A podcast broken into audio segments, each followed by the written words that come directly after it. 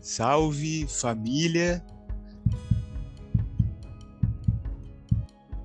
Estamos aqui dando início a uma série uh, muito especial para a história do Jardim da Consciência, da Escola da Consciência. Iniciamos a partir deste episódio, o episódio número 1 um do podcast Salve Família, um start, um movimento agora a partir dessa ferramenta que é o áudio, que é o, a capacidade que a gente já tem há muito tempo, enquanto seres humanos, de ouvir e de falar, né? uma, uma oportunidade de conversar. Né? Então, esse é um espaço de conversa, é um espaço de partilha. E nesta edição número 1, um, a gente traz uma abordagem, um tema que é viver em família e pulsão de vida. E para falar sobre isso, a gente tem uma mesa uh, que promete aí uma belíssima conversa. É, primeiro me acompanha uh, a minha parceira, minha companheira Aline Brustolin, seja bem-vinda. Olá, bom dia, boa tarde, boa noite. É um prazer estar aqui. Também junto conosco, uh, dividindo aqui o microfone, uh, a Régia. A Régia, eu vou fazer uma apresentação inicial. Ela é psicóloga, pós-graduada em biopsicologia, palestrante, facilitadora de grupos de espiritualidade e de desenvolvimento humano, idealizadora do Pleno Espaço do Ser, e ela efetua atendimento clínico infantil, adolescente, adulto e, e aos idosos, né? E está aqui para falar com a gente principalmente sobre a visão dela sobre pulsão. Então seja bem-vinda, Régia. Olá, obrigada, é um prazer. E também conosco, aqui uh, com muita alegria, uh, já que estamos em família, né? Então Uh, Fábio Amaral Vicentini, que eu posso definir também como pai, como filho, como irmão. Né? Ele também é mentor empresarial, terapeuta de jornadas de autoconhecimento para líderes e donos de empresa. Ele é engenheiro, especialista em gestão estratégica, em psicologia transpessoal e em jogos cooperativos. Né? Poderia também ficar horas definindo aqui esse, esse homem que tenho a alegria de chamar de amigo. Né? Então, seja bem-vindo, Fábio. Obrigado, Guilherme. Salve. Gratidão pelo convite, muito bom estar aqui. Salve Aline, salve Régia, com certeza vai ser um grande bate-papo. Legal, então a gente tem aí, assim, dentro do Salve Família, uma ideia de, de trazer visões, né, de dialogar, de construir essa filosofia desse tempo que nos conecta a partir da, da internet, de repercutir diferentes olhares, né? Eu acho que família é, um, é uma palavra pequena, mas muito grandiosa e que carrega consigo muitas definições, né? Então, uh, primeiro ponto que eu queria trazer aqui para nossa mesa é uma definição individual, assim, sobre família, né? Então, vou, assim, começando pela Régia, Uh, Régia, fala pra gente um pouco da tua definição assim, sobre família, por, por gentileza. Se me permitires, Guilherme, eu separei um trecho de um escrito aqui, de uma fala do, do Fabrício Carpinejar, né, escritor, poeta, que me sensibiliza bastante, que eu acho que vem muito de encontro ao que eu sinto ser família. Então eu vou ler aqui alguns trechinhos só e depois eu concluo com a minha definição, tá bem? O Carpinejar diz assim: a família não é uma empresa, nem deve ser. Não vou demitir ninguém em casa. O pai ou a mãe não é o que queremos deles, mas o que eles podem oferecer. Quando fui demitido certa vez uh, do meu serviço, expliquei para minha filha de quatro anos o que havia acontecido. O trabalho não me quis mais. Ela respondeu bem calma: São bobos, fique calmo será meu pai sempre. Eu posso perder tudo, menos a família. Eu dependo de um lugar para falir na minha vida. deixe-me ao menos a família. Então eu sinto assim que família é esse lugar de proximidade, é um conjunto de pessoas que pactuam consciente ou inconscientemente de viverem juntas de uma forma mais harmônica possível, ou agradável possível. Né? Família é pele, é tá perto, é trocar uh, sonhos, uh, farpas, projeções, né? Família é convivência. Família é esse lugar onde a gente pode ser quem a gente é, sem as máscaras, né? Onde a gente pode ter mau humor, onde a gente pode ter TPM, onde a gente pode se expressar de uma forma mais livre. Acho que família também é esse berço onde a gente aprende valores, aprende posições de como nos colocar na vida, de como, de como nos estruturar enquanto seres humanos. Família é esse conjunto, esse, esse ninho onde para onde eu posso voltar sempre que eu sentir necessidade de me recolher. Acho que para mim é um pouco isso, assim. É, assim, essa defi definir algo que é tão grandioso, né? família é uma palavra que pode ser ter uma definição científica biológica, pode ter uma definição uh, espiritual, pode ter uma definição mental, né?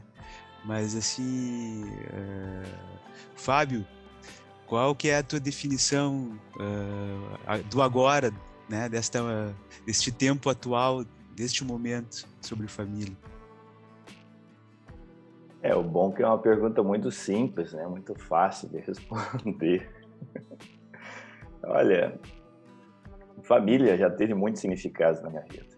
E quando tu traz o agora, eu te agradeço porque eu vou começar por aí. Eu aprendi que família para mim é base. Ela é a base de muita coisa, é a base que me norteia, é a base que me inspira. E compreendo também pessoas que vão nos ouvir ou que estão nos ouvindo possam ter conceitos muito diversos disso. Porque família é aquilo que me expõe sobre maneira, de maneira desnuda, como a Régia trouxe, mas também me potencializa, me dá forças. Então, acho que é uma questão muito complexa realmente a família. Hoje, para mim, eu que sempre fui um workaholic de marca maior, quando eu me dei por mim, o que eu estava fazendo com a minha família, isso mudou totalmente a minha forma e hoje é uma base para que eu possa me equilibrar. Mas também já cometi equívocos de colocar a família acima de tudo, inclusive de mim mesmo, e percebi que eu estava de alguma forma também equivocada. Então, para não delongar muito, eu gosto de pensar eu tenho uma família de origem e com ela eu aprendi muita coisa. São com os irmãos que a gente convive primeiramente, são com pai e mãe, para aqueles que tiveram essa bênção de tê-los. Todos tiveram, mas não necessariamente presentes. É ali que a gente se constitui inicialmente como ser humano. É ali que a gente se rebela e quer fazer totalmente diferente para ter a nossa cara. Em algum momento a família passa a ser aquela que a gente decide constituir para aqueles que assim o fazem através de um companheiro, uma companheira, de filhos, e a gente formata uma outra família que passa a ter, na minha visão, uma hierarquia maior do que aquela de onde eu vim. Que muita gente também tem esse dilema. Né? Quem é a família que eu devo honrar primeiro? Na minha leitura, é a família que você se encontra hoje, mas honrando aqueles que te proporcionaram isso. E eu estenderia esse conceito de família para aquela família que de uma forma ou de outra, quando você me coloca como amigo aqui na introdução, tu é a família que eu estou escolhendo nesse momento. Então nós fazemos escolhas para os amigos para formatar uma outra família que não é dos laços sanguíneos, mas que nos ajudam e nos potencializam. Então eu gosto de entender a família como o início de uma jornada de autoconhecimento muito poderosa. A Régia trouxe isso e eu percebo da mesma forma. Se a gente já projeta em pessoas que a gente desconhece, em pessoas que a gente ama, o espelho projetor ele é fantástico. Né? Para quem tem filhos, ganhou presente de mostrar assim tudo aquilo de melhor e de pior que a gente tem em nós, né? porque já vem assim de bandeja aquelas pessoinhas mostrando para a gente que a gente é muito mais do que a gente acredita. tal qual a Régia nos brindou com essa fala, que filhos fazem isso, eles nos dão um abraço, eles nos dão fala, e eles nos mostram também que a gente é bem menos do que às vezes a gente acredita. Então, para não delongar muito, eu traduziria isso. Família é uma coisa muito complexa, mas que vale a pena sim mergulhar, porque ali está o caminho para a gente se conhecer. E é um.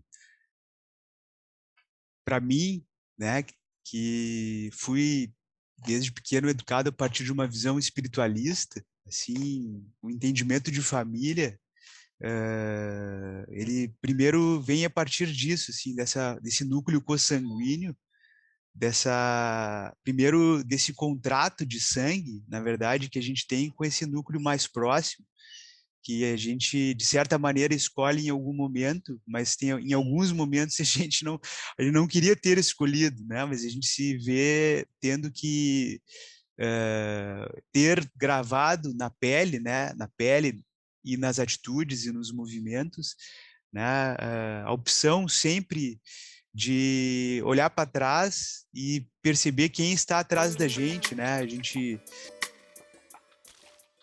por exemplo, nas tradições de matriz africana, tem um, um mantra que é adorei as almas, né? Honrai aqueles que vieram antes de ti, né? E a gente, quando a gente honra aqueles que vieram antes, a gente reconhece aquilo que deve seguir e aquilo que deve ficar, né? Eu acho que esse é o quando a gente fala de pulsão, quando a gente traz para frente aquilo que deveria ter ficado, que é obsoleto, aquilo gera um desequilíbrio, na verdade, né? Então, eu acho que esse é um ponto que daí eu gostaria de trazer para a gente introduzir daí esse tema uh, da pulsão, né? Porque primeiro, assim, eu estava refletindo aqui, eu gosto bastante de olhar para várias visões étnicas e eu estava estudando um texto sobre sobre uh, o movimento da família dentro entre os judeus né? E os judeus é, é um povo que foi deslocado né? É,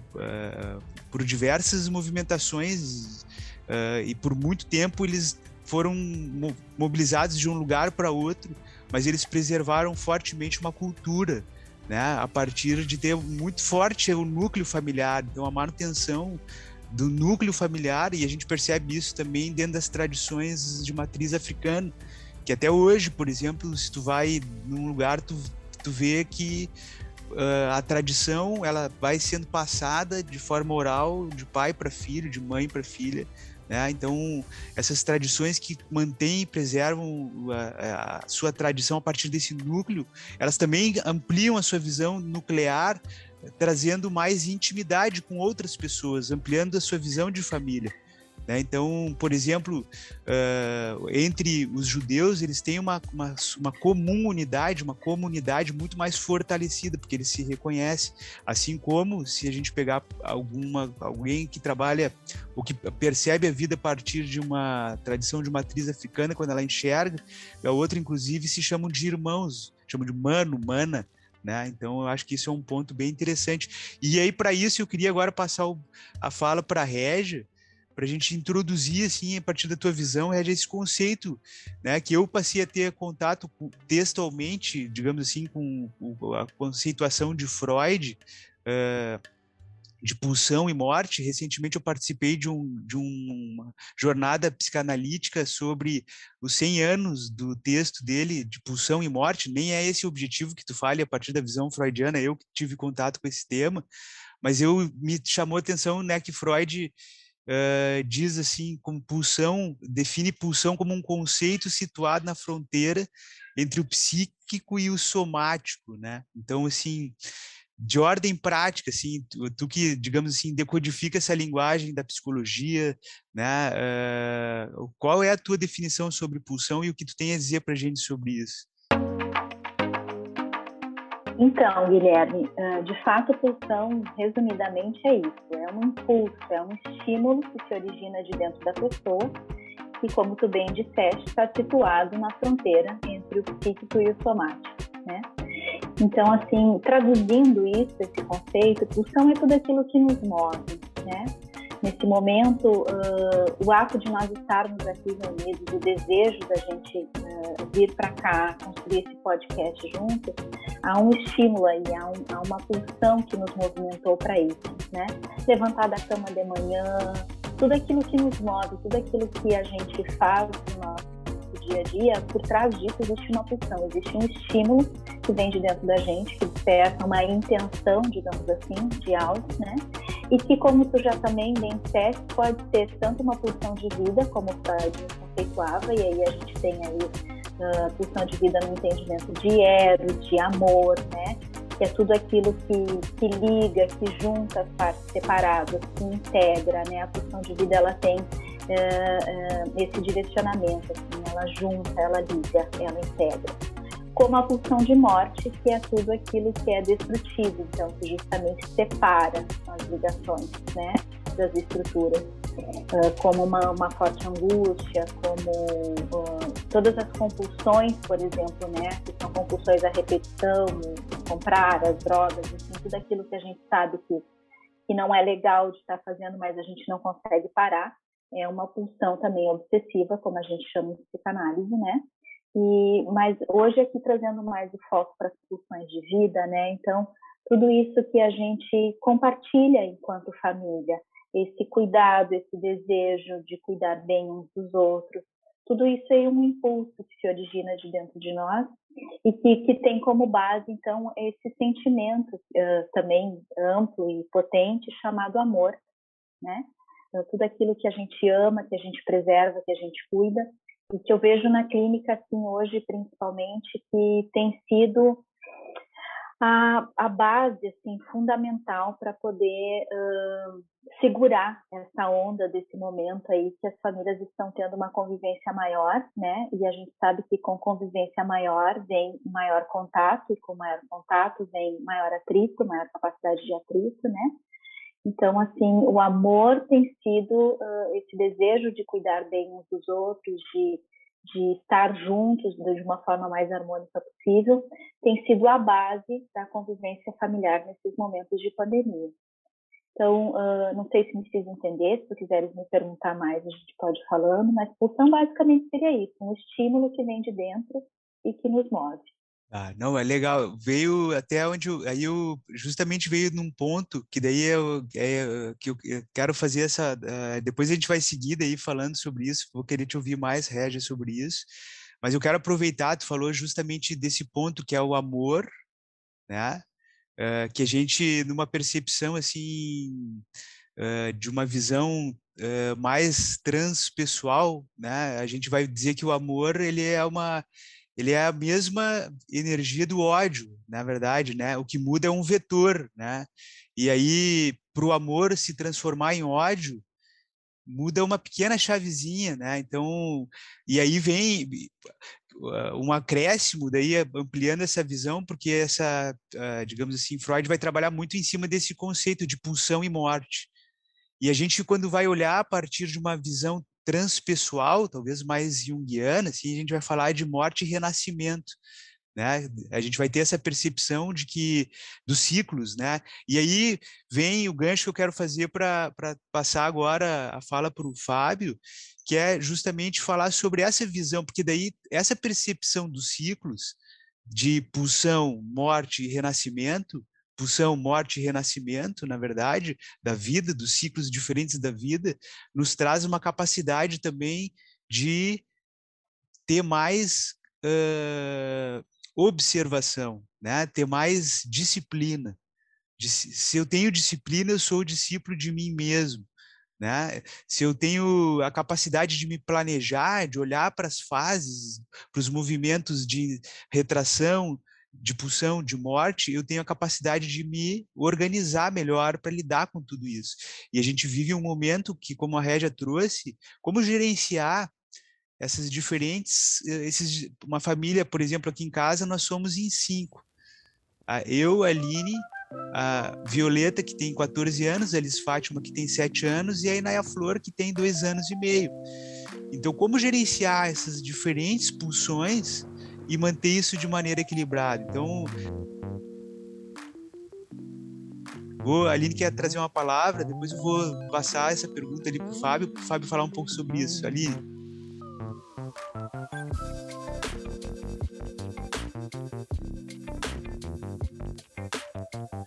Eu percebo que é bem importante a gente olhar para esse princípio da, das polaridades, né?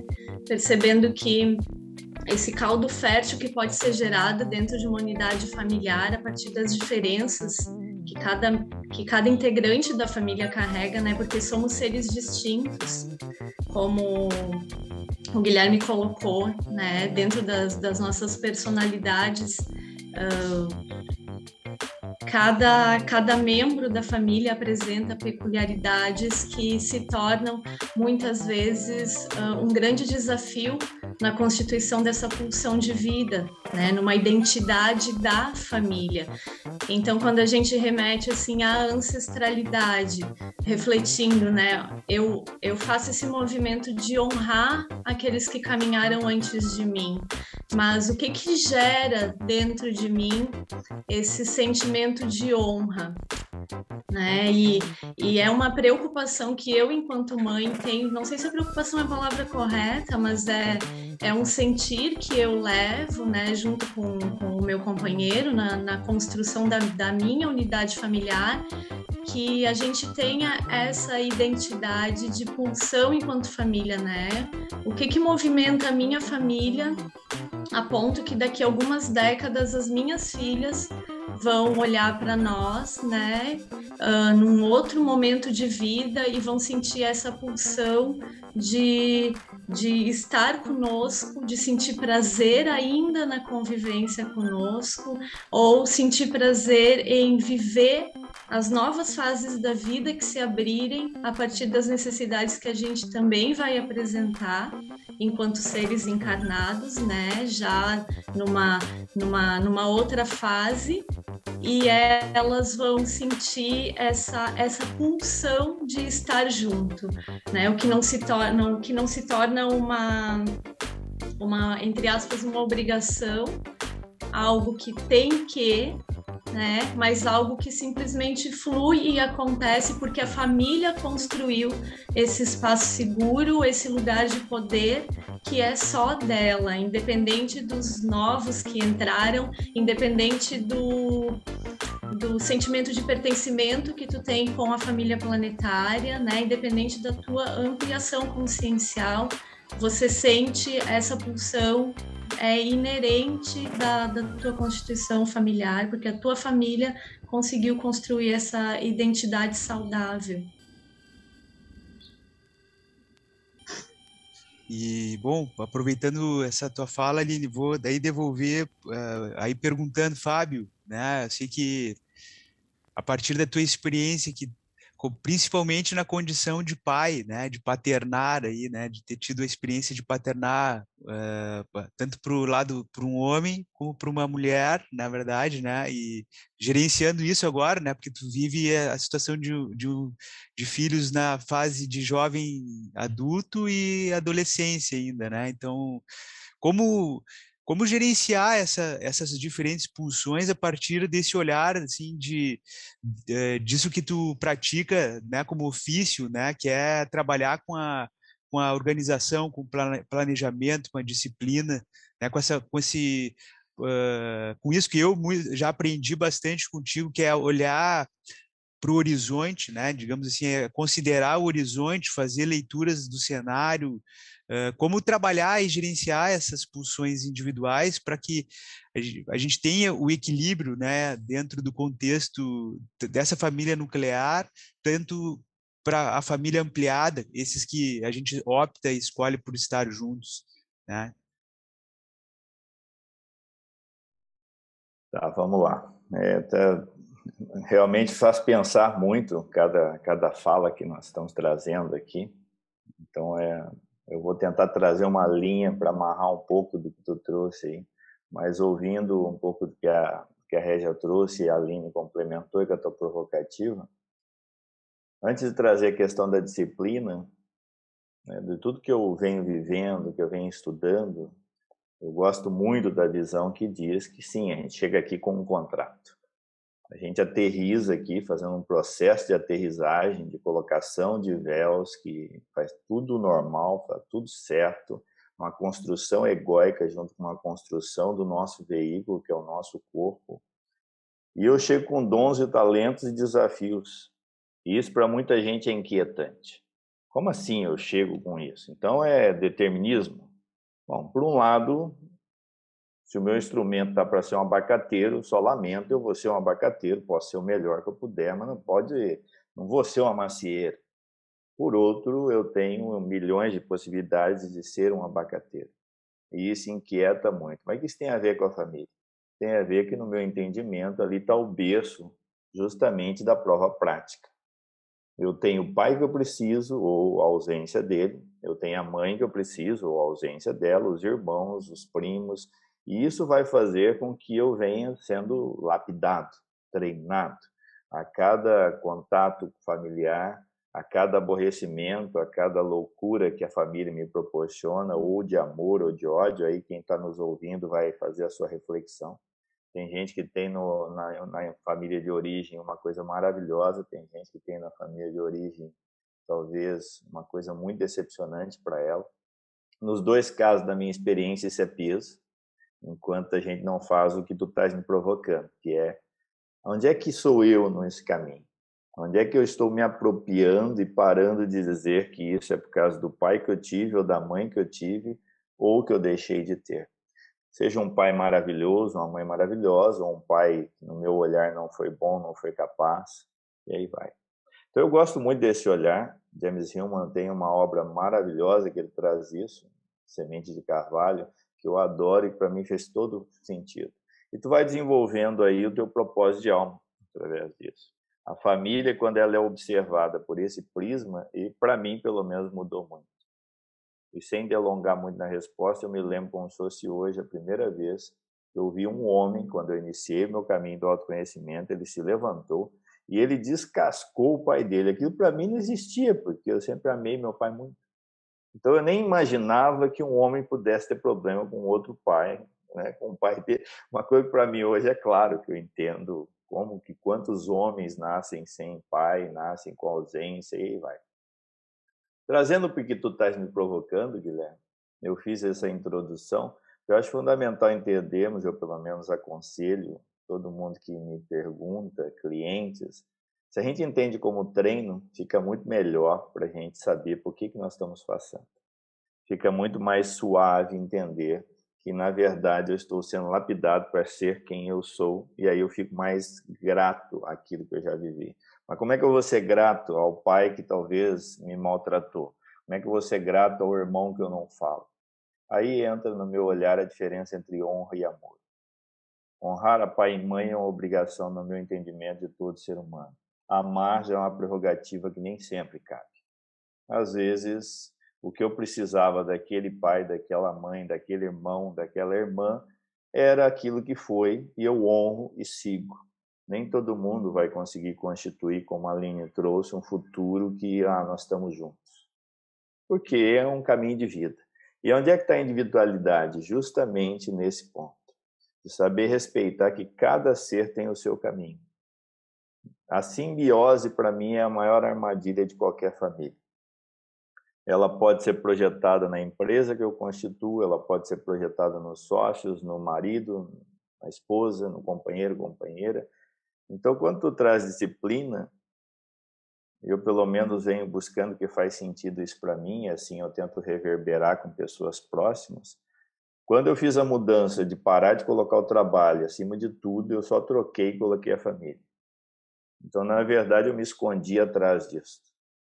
E muitas vezes a gente faz isso. Eu me escondo porque, não, a, a, os filhos vêm em primeiro lugar. É claro que um filho recém-nascido precisa de um cuidado. Um filho de 20 anos requer outro cuidado. Só que o pai se esquecer que ele é marido também e a mãe esquecer que ela é companheira também, a gente, da verdade, no meu olhar, a gente está fugindo. E onde é que entra a disciplina? No equilíbrio. No equilíbrio dos diversos papéis, que eu não sou nenhum deles e sou todos ao mesmo tempo. E aí eu poderia provocar nesse desequilíbrio natural, porque o personagem que eu sou do lado de fora da minha casa é polarizado com o personagem que eu sou dentro da minha casa. Todo mundo tem esses dois papéis. É, se eu sou muito pesado lá fora, eu sou muito leve aqui. Se eu sou muito, é sempre assim. Quando a gente amplia esse olhar, a gente para de desequilibrar tanto. Porque como a gente vive no universo dual, a gente fica entre polaridades. Então, às vezes, quantos homens talvez tu já ouviu dizer, cara, meu pai era o bacana no boteco, e em casa ele era o carrasco. Mas às vezes o cara é fantástico como empreendedor, como profissional, ou a mulher, ela é maravilhosa profissionalmente e pessoalmente está uma falência total. Então eu gosto da disciplina, o discípulo de si mesmo, ligado aqui ao propósito de alma. Cada serzinho tem o seu propósito de alma. O meu filho, a minha filha, a minha esposa, eu. E para a gente funciona muito bem, melhorou muito quando eu parei de aborrecer a minha esposa, que se eu queria assistir um filme, eu queria a companhia dela, mas ela não quer assistir filme, então eu tenho que respeitar eu que vai assista meu filme e deixa ela fazer o que ela quiser, para que a gente possa constituir momentos juntos quando isso for do gosto do casal. Então, família não é simbiose. E se a gente não trabalha o caminho sagrado de cada ser com a sua agenda, e tem pessoas que estranham quando eu trago propósito de alma junto com a agenda, e para mim faz todo sentido do mundo. Diga-me a tua agenda eu te direi quem és, né? Se na tua agenda tu não contempla espaço para o teu namoro, para a tua convivência com filhos, com teus amigos, possivelmente você não faz. Então, eu não sei se eu te respondo, mas para mim é isso. Buscar o equilíbrio mas respeitando e entendendo que, em primeiro lugar, eu tenho que fazer o meu caminho. Eu fazendo o meu caminho, eu, olha, eu faço o melhor que eu posso para da minha companheira, para os meus filhos, ou se aqueles que estão nos ouvindo preferirem, a gente para de atrapalhar e encher o saco da vida dos outros com as nossas embrões.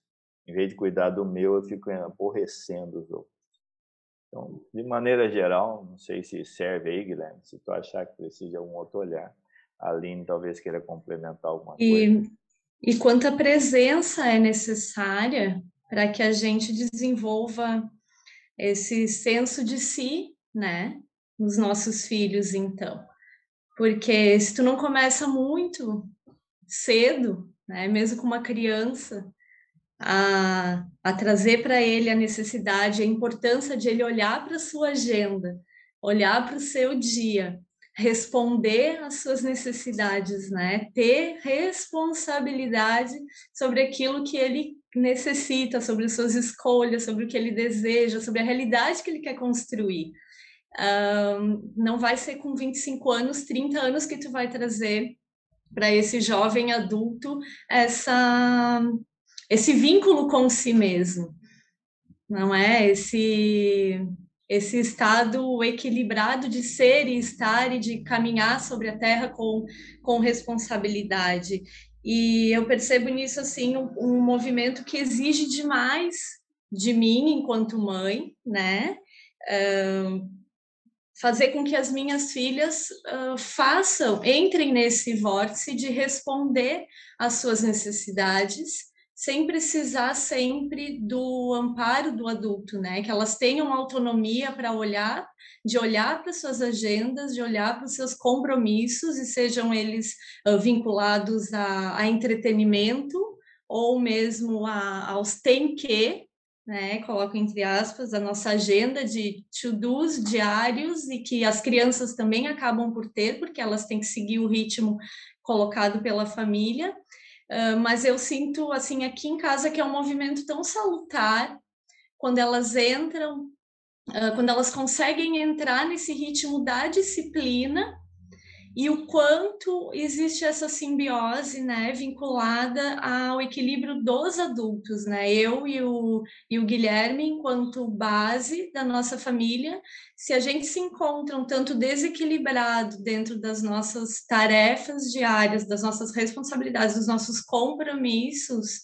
uh, e, não, e não consegue assumir um ritmo diário de manutenção, as meninas, por consequência, também não conseguem acordar no horário proposto, uh, darem conta do que necessitam sem estarem sempre nesse, uh, nesse espaço de dependência da gente para trazer a pulsão de, de vida para o dia né? Vamos lá, vamos olhar o que, que você tem hoje, como é que você vai fazer, como é que vai ser. E é tão bom quando flui, quando uh, você percebe que, que as crianças e os jovens já têm essa liberdade, já conseguem conquistar para si essa liberdade, e às vezes uma delas chega assim e diz, mãe, tu viu minha aula de inglês? Foi assim, eu, bah, nem lembrei que tu tinha inglês hoje, que bom, né? Você fez a aula, você passou por isso, você teve um bom desempenho, um bom resultado, você está satisfeita e eu não precisei me envolver, porque você teve essa autonomia, né? Você já teve esse, esse senso de responder aquilo que você precisava para esse momento. E trazendo assim, estava aqui ouvindo vocês e, e lembrando quando eu, a gente estava trabalhando nas escolas e, por exemplo, durante o inverno, numa manhã fria, assim, do litoral norte do Rio Grande do Sul, ali, oito da manhã, tu vê, por exemplo, um menino, uma menina entrando na escola de calção e de chinelo. E aí tu vai ver, e aí tu olha para aquilo assim, daí tu pensa, pô, mas tu não tá com frio? Tua mãe não deixou de sair assim? Não, minha mãe tava dormindo. Uh, e aí tu vai ver assim, uh, o que que tem de, assim, não querendo apontar o dedo para ninguém, dizer que alguém tá errado, porque na verdade essa mãe, na verdade, ela não recebeu atenção. Ela não teve uma agenda, ela não teve uma organização, não teve uma, um, um, algo que que, te, que motivou ou que pulsionou um fogo, uma chama, né, digamos assim, que iluminou aquela possibilidade, né? E, e a gente percebe que, por exemplo, o fato dessa criança, por exemplo, receber um abraço e depois ela nunca mais esquecer aquele abraço, porque aquele calor tocou ela de uma forma que eu acredito que olhando para esse pra, ainda para nossa essa busca de conceituar a família é isso que eu acredito que quando a gente em algum momento olha e abre os olhos o Fábio falou o Fábio falou bem isso sobre quando comecei meu processo de, autoconhecimento porque quando a gente começa a se conhecer por consequência a gente começa a entender o que, que a gente veio fazer aqui né? E aí na minha percepção tudo muda.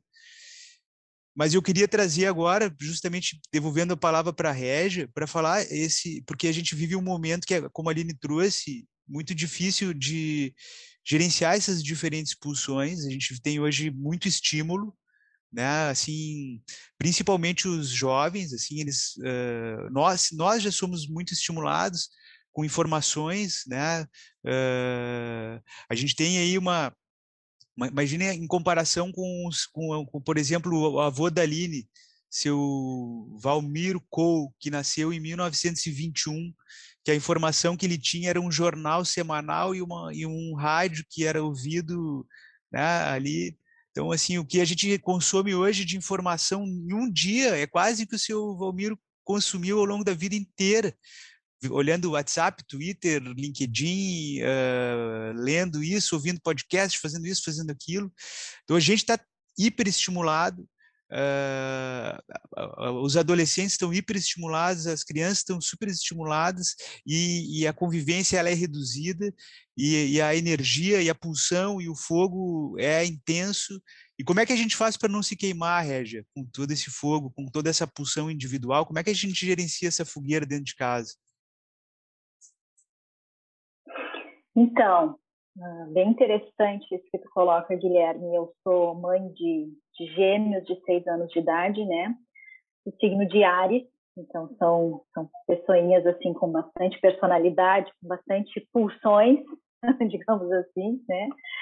E meu esposo é empresário, então também trabalha pra caramba, assim como o Fábio trouxe antes ali, muitas vezes precisa priorizar trabalho em detrimento de família e horas vira família em detrimento de trabalho e assim a gente vai tentando equilibrar tudo isso, né? Mas, assim, realmente a família com essa convivência mais intensa, então, vira um caldeirão mesmo. É bem fácil pegar fogo em alguns momentos. E, e, bom, e tá tudo bem, tudo bem que pegue também, porque eu acho que aí nós estamos falando do, das polaridades que o Fábio trouxe antes, né? E dentro das polaridades nós temos a pulsão de vida e nós temos também a pulsão de morte. Então, às vezes, a morte também é necessária, né? Por quê? Porque na medida que ela destrói, ela destrói, mas ela nos possibilita reconstruir depois, né? Então, às vezes a gente precisa destruir algumas coisas, às vezes a gente precisa um, que seja ter um conflito dentro de casa para poder olhar para alguma coisa talvez que não estava sendo olhada e que precisava de uma atenção e que a gente não estava dando a devida atenção. Mas para mim, assim, o Fábio trouxe uma palavra que é chave, que é o equilíbrio, né? Agora, essa palavra é maravilhosa quando a gente consegue colocá-la em prática, mas colocá-la em prática nem sempre é tão fácil, né? Então, eu vejo assim que no núcleo familiar, o que a gente precisa para trazer esse bendito equilíbrio e aí então preservar mais a função de vida, são duas palavrinhas para mim que são base, assim, como norteadoras desse equilíbrio, que é diálogo e empatia, né? A gente precisa poder conversar, a gente precisa poder se escutar. Todo ser humano, na sua fundamentação, ele quer ser ouvido, ele quer ser reconhecido. Mesmo uma criança pequena, como os meus filhos, eles podem estar desorganizados, mas se eu paro o que eu estou fazendo e eu vou lá e eu verdadeiramente me implico querer saber o que está acontecendo com ele, por que, que ele está assim, qual é a pulsão, qual é o impulso, qual é o desejo que está posto ali que talvez não está sendo escutado, isso organiza imediatamente a criança. Isso faz com que imediatamente ela encontre um centramento de novo, porque ela está sendo vista, ela está sendo ancorada pelo olhar, pela presença, como a Aline trouxe antes, do outro, né? E aí conseguir se colocar genuinamente no lugar daquela pessoa para ter um entendimento do que está passando ali dentro daquela cabecinha, dentro daquele serzinho, né? Ou mesmo do meu companheiro, ou Vamos fazer também o diálogo interno, que também é muito importante, né? Tem uma coisa que a gente peca muito entre isso, tanto tem que, fazer que, que é sair fazendo no piloto automático e não se dando por conta se aquilo que eu programei na minha agenda para o meu dia é o que eu preciso ou é o que eu quero, né? Porque às vezes a gente quer muitas coisas, mas não está dentro das nossas possibilidades. E eu preciso também organizar uma agenda, seja uma agenda da minha família, seja uma agenda de trabalho, que fique dentro dos limites do que é possível para mim. Porque na medida que eu me extenuo demais, eu vou acabar trazendo isso para o meu núcleo familiar, um cansaço, uma falta de paciência, uma intolerância. Em tempos de pandemia, não são bons ingredientes para o convívio familiar né? Então, para mim, uh, Guilherme, a base de tudo é diálogo com empatia, que as famílias possam. Uma coisa que eu gosto muito que vem então da disciplina positiva, que são os encontros em família para poder conversar sobre determinados temas que estejam pegando na família ou que, que eles queiram uh, retratar aí uh, naquele momento, né? Então, nesses encontros, as famílias estão no círculo, elas estão se olhando, elas estão podendo compartilhar, e às vezes isso não se dá de uma forma tão formal, assim, vamos marcar um encontro da família para a gente poder conversar as nossas coisas. Às vezes se dá num, num momento de jantar, no momento de almoço, e é ali que a gente vai trazer o que está nos incomodando. E é muito importante que, principalmente os adultos, quando tem crianças em casa, quando tem adolescentes, que consigam manter um olhar e uma escuta sensível para poder perceber quando essas pulsões estão emergindo, quando esses movimentos, esses estímulos, essas necessidades estão aparecendo, para que a gente possa acolher, acolher. Essa semana nós estávamos um pouco tensos, porque tinha uma dificuldade ali que meu marido tinha que resolver, a gente estava conversando sobre isso no almoço, e daqui a pouco um filho começou com uma brincadeira de, de girar os olhos, assim, né? A gente sabia girar os olhos. E aí eu fiquei pensando assim, ai, tomara que meu esposo entre na brincadeira, né? Porque ele era justamente a pessoa que estava mais tensa, né? E ele teve essa sensibilidade, ele deixou o assunto pesado de lado e ele conseguiu perceber que a criança estava nos chamando para um momento mais relax, né? E fomos todos nós, então, brincar de girar os olhos e aquilo virou uma palhaçada, né? Então, olha que rico isso, quando a gente tem essa sensibilidade de perceber que às vezes as coisas, embora estejam pesadas, elas podem ser mais leves. Mas daqui a pouco nós perderíamos isso se a gente não tivesse entrado ali na leveza da criança, né?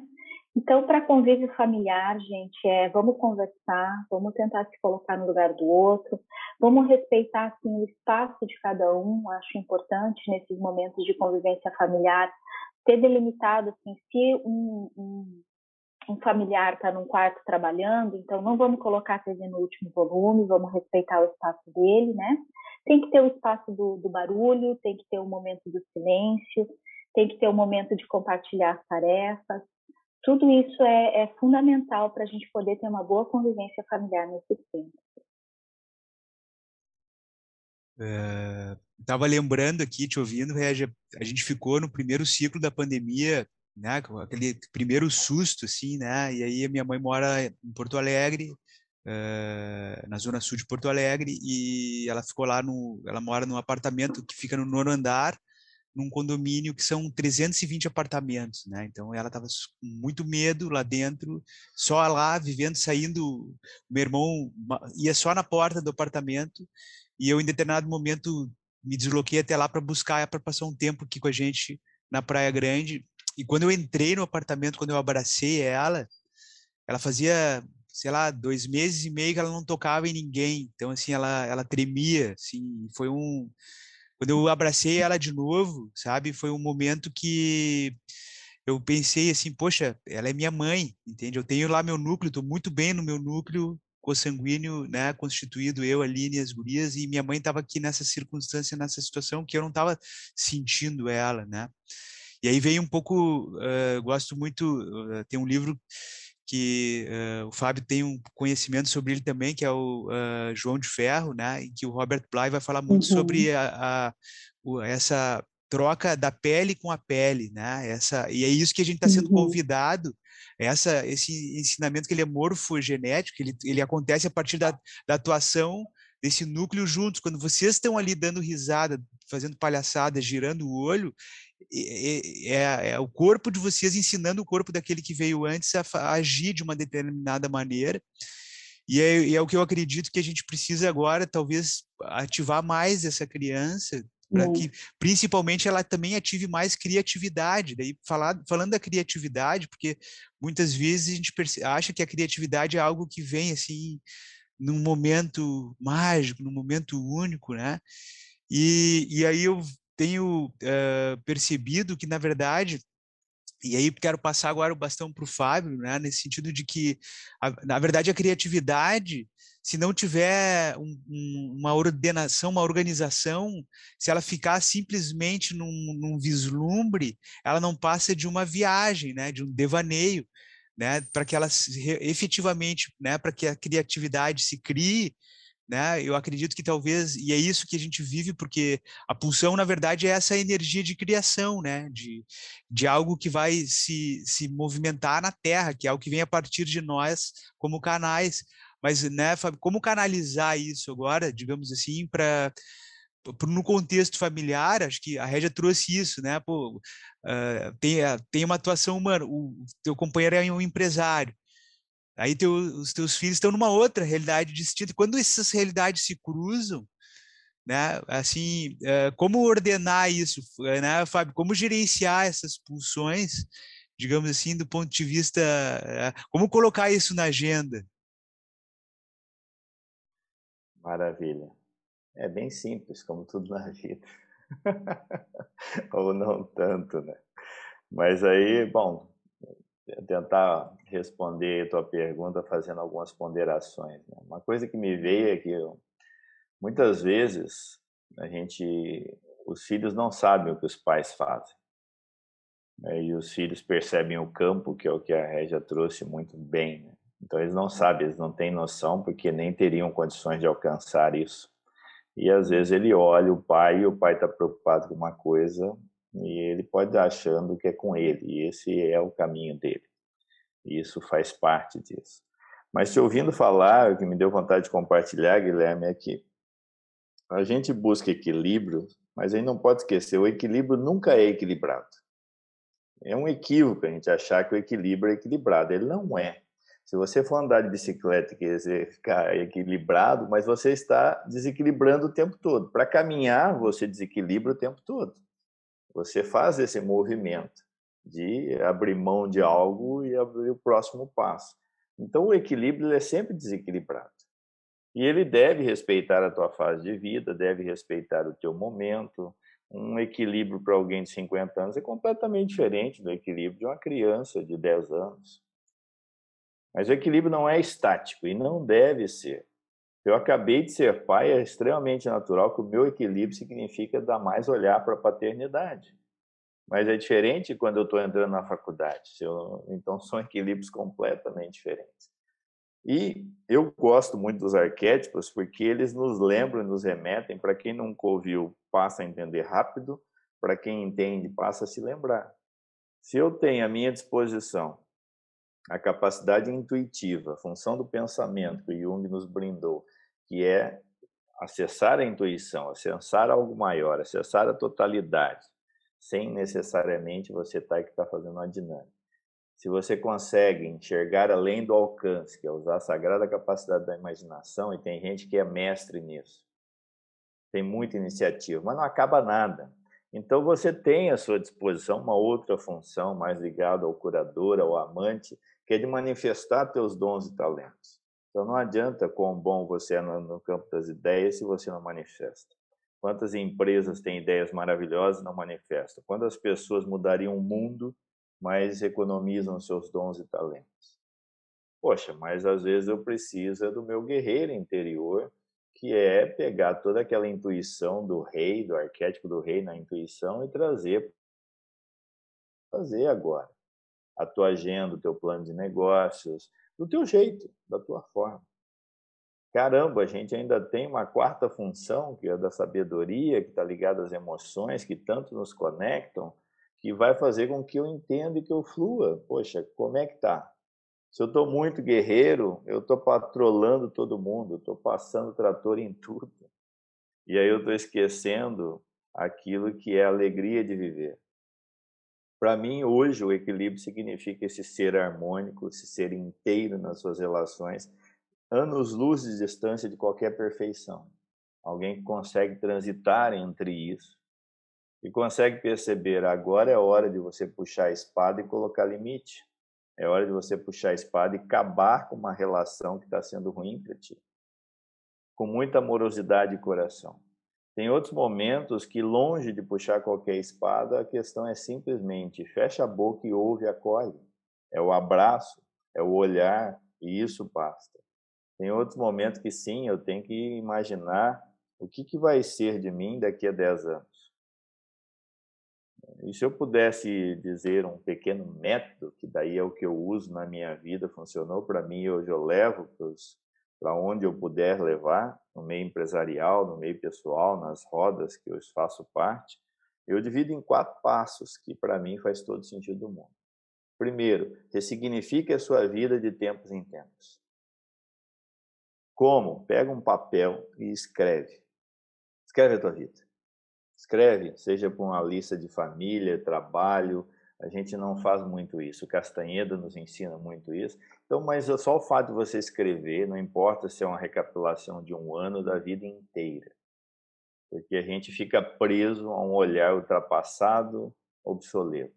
Então, o primeiro passo que eu sempre dou como dica para dar essa é questão, façam isso, recapitulem a vida. Segundo passo, descubram o propósito de alma. Ah, Fábio, como é que eu faço isso? Existem milhões de formas de fazer. E acho que não é aqui a questão. Mas dons e talentos, de que forma que eu expresso de maneira única? Isso é teu propósito de alma. É o que tu veio fazer nesse planeta. O que te faz levantar todo dia. Infelizmente, isso está sendo muito desgastado por gente que talvez queira fazer isso de maneira marqueteira. Propósito de alma é a minha conexão com algo maior que faz assim, caramba, eu tenho colocar os dons e talentos a serviço de alguém que não seja eu. Terceiro, tenha um plano claro para o seu futuro.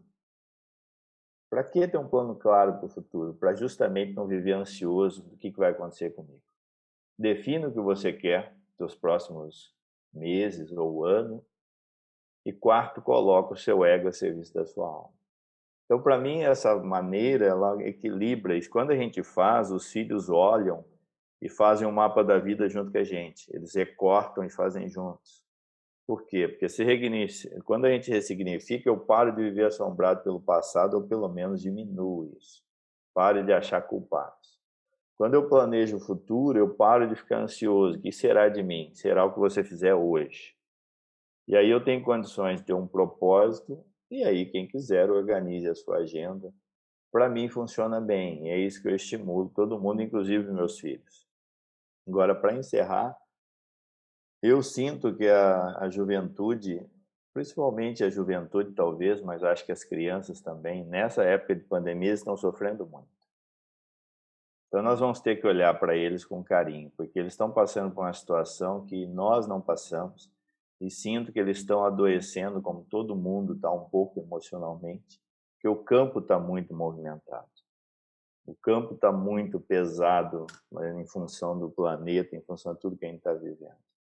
Então, se a gente puder fazer o nosso caminho como supostamente os adultos da família, quando você reconhece isso e abre seus medos para os seus filhos, eu acho que a gente gradativamente permite a eles também falar uma coisa que às vezes parece proibido.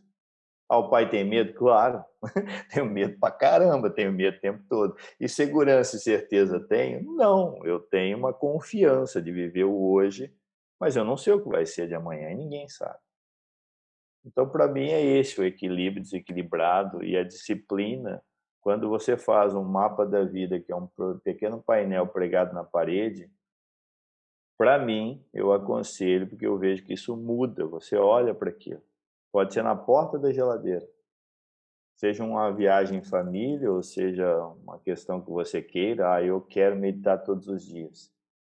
Daí aquela história, eu não quero eu não quero ler, eu quero ser um leitor. Eu não quero meditar, eu quero ser um, um meditador. Então, tu coloca aquilo, eu quero ser isso. Então, acho que em tempos de pandemia, quem não tem o que fazer claro, conectado ao coração, corre um sério risco de adoecer. E aí, só para fechar, Guilherme, quando eu falo ter o que fazer, é qualquer coisa.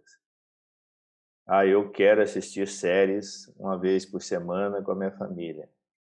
Jogue isso no teu planejamento ah, eu quero ter espaços para almoçar. Uma meta minha lá atrás foi eu vou almoçar em casa três vezes por semana. As pessoas até hoje não acreditam muito, porque eu moro em Santa Amaro, eu trabalhava muito em Floripa. Eu às vezes eu vinha, chegava aqui trazendo as crianças, em 15 minutos eu almoçava. Mas eu vinha, justamente porque o que a Aline trouxe um pouco, criar o campo de estar presente. Eu acho que nesse momento de pandemia, se a gente ficar distraído com essa série de eventos que você trouxe de estímulo, é muito perigoso. Hum, fecharia obrigado, assim. obrigado, Fábio. Acho que ah, eu assim só acho uma definição que tu trouxe muito legal é essa visão, uh, o equilíbrio não é estático, né? Porque quando a gente acha que a gente se equilibrou, vem o, o assim, ó, tem uma uh, tem uma figura arquetípica brasileira que chama-se Zé Pelintra, que é a figura é uma figura arquetípica com várias, ela tem, ela é muito profunda, porque ela vai transitar assim em vários momentos da vida. Tem a figura do, do Zé Pelintra, que é a figura do malandro.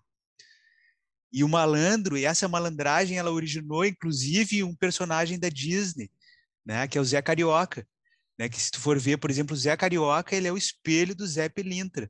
Né? Se tu for estudar o Zé Pelintra, ele vai depois ter uma, uma, profundidade, uma conexão depois da fusão das tradições de matriz africana e de matriz originária nativa da América nativa, né? Então, e ele vai trabalhar muito com isso, que é a malandragem, que é o jogo de cintura, que é diferente da malandragem de querer se dar bem, de querer vencer em cima do outro, mas que ela vai estar correlacionada, na verdade, à, à capacidade que a gente tem de fazer como a água faz.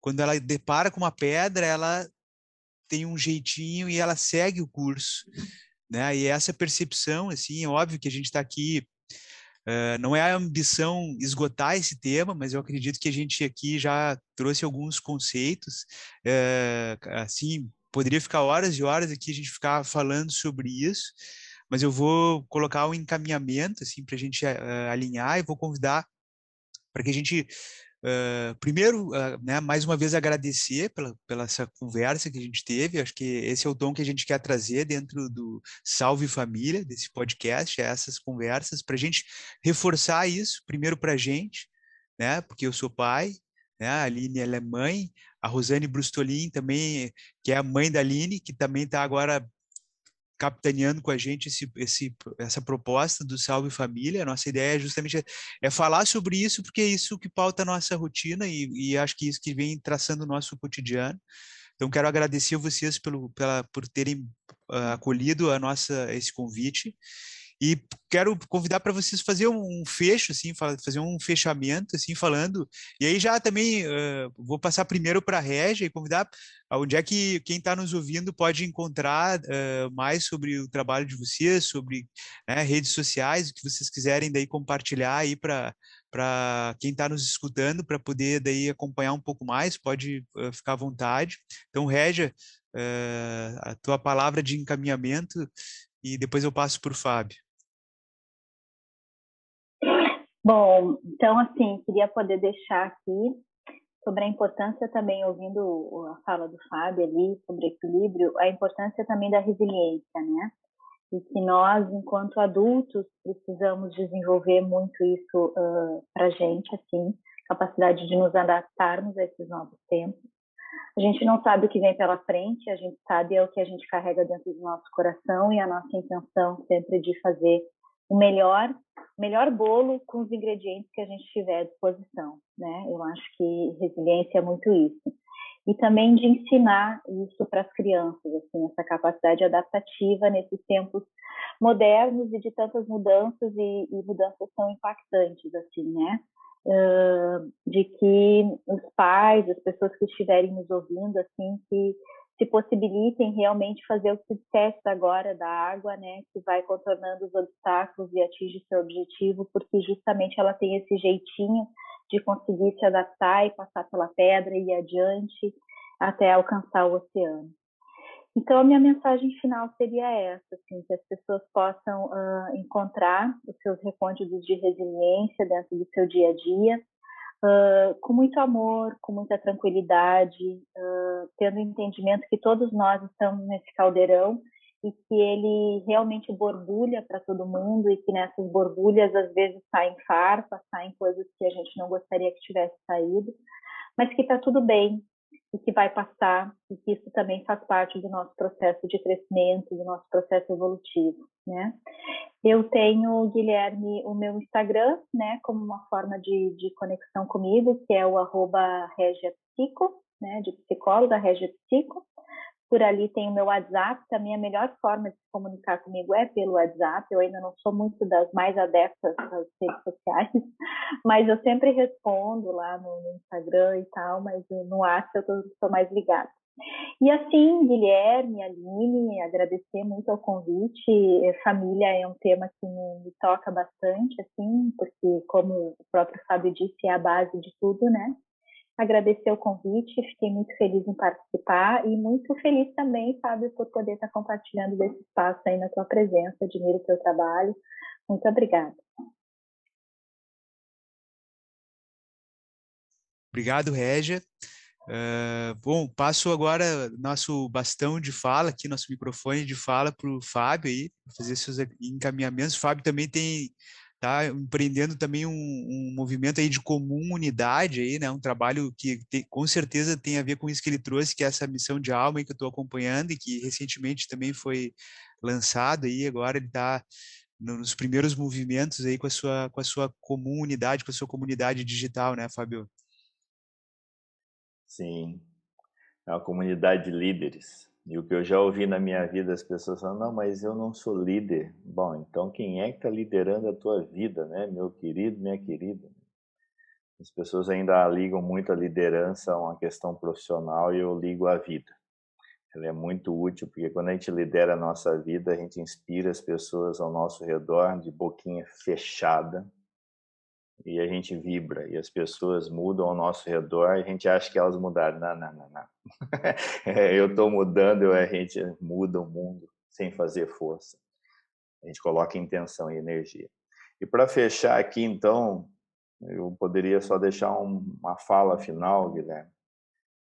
Nós estamos em momentos delicados, estamos fazendo história. E isso é maravilhoso. Apesar de ter muita, um preço alto que nós estamos pagando, mas é história. E se nós estamos aqui é porque nós somos as pessoas certas para viver esse momento. Nós somos os seres humanos a construir um futuro por algum motivo. Então, a recomendação que eu deixaria, se vocês me permitem, e quem está nos escutando, é seleciona mais o que tu vai ouvir, quem você vai acompanhar, vê se isso te deixa bem ou se te joga para baixo. As pessoas jogam na responsabilidade da vida delas, muitas vezes nas redes sociais, onde tem muita coisa boa, mas tem muita porcaria. Tem muitos fakes lá vivendo vidas que não existem, muitas famílias margarinas que não tem problema. Ah, só a minha tem problema. Mas uh, também a gente vai ter essa informação, como é o que vocês estão fazendo aqui, que é maravilhoso. Então, parabéns para ti para a Aline. Então, se conecte com o coração e vê se essa informação que tu está buscando nas redes sociais está te colocando para cima ou para baixo. E, se me permitem, não vivam distraídos. Não é um tempo para a gente ficar distraído senão a gente adoece e nem sabe. E muito longe de só ser o Covid, o problema de adoecimento que a gente está vivendo agora. Então, agradeço aí de coração o convite, foi um prazer compartilhar com a Régia, ouvi-la. Régia, é grande prazer mesmo te ouvir aí, é sempre muito bom a gente ampliar olhares e perceber. Também com estar aqui com a Aline, na, na minha primeira vez junto com ela, o Guilherme, nós já temos uma longa caminhada que também vai continuar longa para frente. Para me achar não é muito difícil, lá no Instagram, fabiamaral.dux, no YouTube, Fábio Amaral no Telegram, Fábio Amaral ou seja, não é muito difícil de me achar, não. Quem quiser ver aí resenhas de livro, todo domingo, 20 horas, eu faço sempre uma resenha de um livro ligado ao autoconhecimento, gestão e liderança e vou alternando. Nas quartas eu entrevisto pessoas que eu acho que tem alguma coisa a inspirar no meio-dia Inclusive você, senhor Guilherme, né? Está na lista aí, vai estar lá em breve. Do resto, só gratidão mesmo e parabéns aí pelo projeto de vocês, porque o mundo está precisando de coisa boa e vocês estão fazendo um gol de placa aí. Parabéns. Obrigado, Fábio. Quero, Aline, tu queres fazer tuas considerações finais? Então, famílias que nos escutam, uh, foi muito salutar a colocação da Régia sobre essa prática, né, de nos reunirmos toda semana para conversar sobre as necessidades de cada um. E essa prática a gente realiza aqui em casa já há algum tempo, e é um processo que coloca Uh, com que faz com que cada um ocupe o seu lugar na família, né? E aonde esse mapa uh, transcultural das das funções da, da consciência se apresentam de maneira clara dentro das necessidades de cada um. Então, é um momento que a gente tem de fazer de uma forma bem simples para poder trazer o equilíbrio de volta, né, ao, a nossa estrutura, ao ambiente, a dar um, um restart, né, na semana que começa, por exemplo, aqui em casa a gente começou a fazer nos domingos agora e está fluindo muito mais, fazer nos domingos, ano passado a gente fazia sempre às quartas à noite, então, é, a, a dica que eu deixo, assim, o, o conselho, enfim, a virada de chave que eu deixo para as famílias, assim, talvez comecem por essa abertura de recapitulação, né, como o Fábio falou, assim, de uma forma mais mais simples, mas que proporcione a todos esse movimento de olhar para suas emoções. As crianças elas absorvem, né, com muita facilidade o que os adultos estão uh, jogando para o para o campo eletromagnético e para o campo morfogenético da família. E só que as crianças não reconhecem, né? Tudo que elas estão absorvendo já é difícil para a gente, né? A criança ela é muito mais visceral, ela vai reconhecer isso uh, rebatendo com, com outra emoção. E aí, nesse momento, pelo menos a experiência que a gente tem aqui em casa é quando as meninas. Ah, eu não acho que eu não tenho nada para falar hoje. Aí elas vêm com um tema bem simples, que às vezes passou batido por mim e pelo Guilherme, mas que para elas aquilo tem uma importância tão grande que quando elas começam a colocar, logo vem um choro sabe? Ou vem uma raiva muito grande, ou vem uma tristeza, ou às vezes até uma alegria de algo que a gente nem deu tanta importância, mas que para ela aquilo foi um grande evento. Então é um momento que a família tem de dar o, o valor para cada um, né? E que cada um ocupe o seu espaço. E a gente fala assim, para a Inayá, que é a menorzinha. Inayá, você senta aqui, né? Porque a gente vai formar a roda e na roda todos somos iguais e você tem o seu lugar. E é isso que faz com que ela sente com muito orgulho e propriedade de si na sua almofadinha, que a gente senta no chão, né? Em roda, e aí ela senta na sua almofada e ali ela ocupa por um minuto, mais ou menos, que é o tempo que ela consegue ficar parada, ela ocupa o seu lugar, né? Então, assim, é uma, é uma prática simples, mas que desenvolve tanta empatia, né, e um, e um sentir mais humano e fraterno entre o nosso núcleo familiar, que é, nossa, é, é muito curador. E é, é muito importante, é restaurador e regenerador das nossas, das nossas patologias né, emocionais e, e físicas também. Né? Para nossa família dá muito certo. E manifesto a minha gratidão ao Fábio, à Régia, né, ao Guilherme e à Rosane por esse movimento que está acontecendo agora. E com certeza é o, é o início de, de algo uh, muito curador e medicinal aí que a gente tem pela frente para auxiliar nessa, nessa grande travessia planetária aí que estamos fazendo, né, enquanto, enquanto humanos e cabe a nós sermos responsáveis por esse momento tão necessário e, e peculiar que a nossa humanidade vive, né? Gratidão. Obrigado, Aline. Então, é... a primeira vez que eu ouvi que a gente estava migrando para uma era de síntese, eu fiquei boiando, assim, pensando, ah, o que, que isso quer dizer, né? O que, que significa isso? E, e para fechar aqui, eu só queria trazer que muitas vezes basta colocar um centro, né? Basta definir um centro.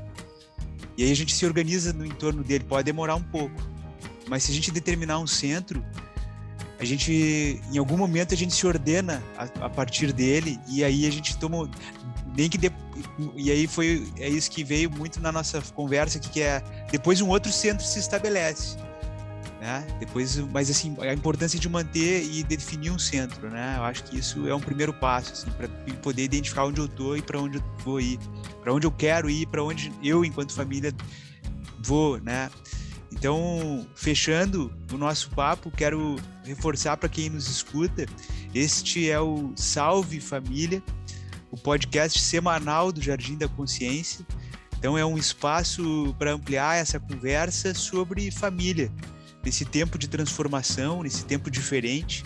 Né? Aqui a gente vai tratar, como a gente tratou hoje, sobre sistemas essenciais para a construção de uma vida familiar equilibrada, saudável, nesse momento que a gente precisa cuidar muito da nossa saúde. Então, sejam bem-vindos. Todas as terças-feiras uh, estaremos publicando novos episódios com conversas como esta hoje com, a, com o Fábio, com a Régia. Né? Então, deixo um forte e fraterno abraço. Salve família!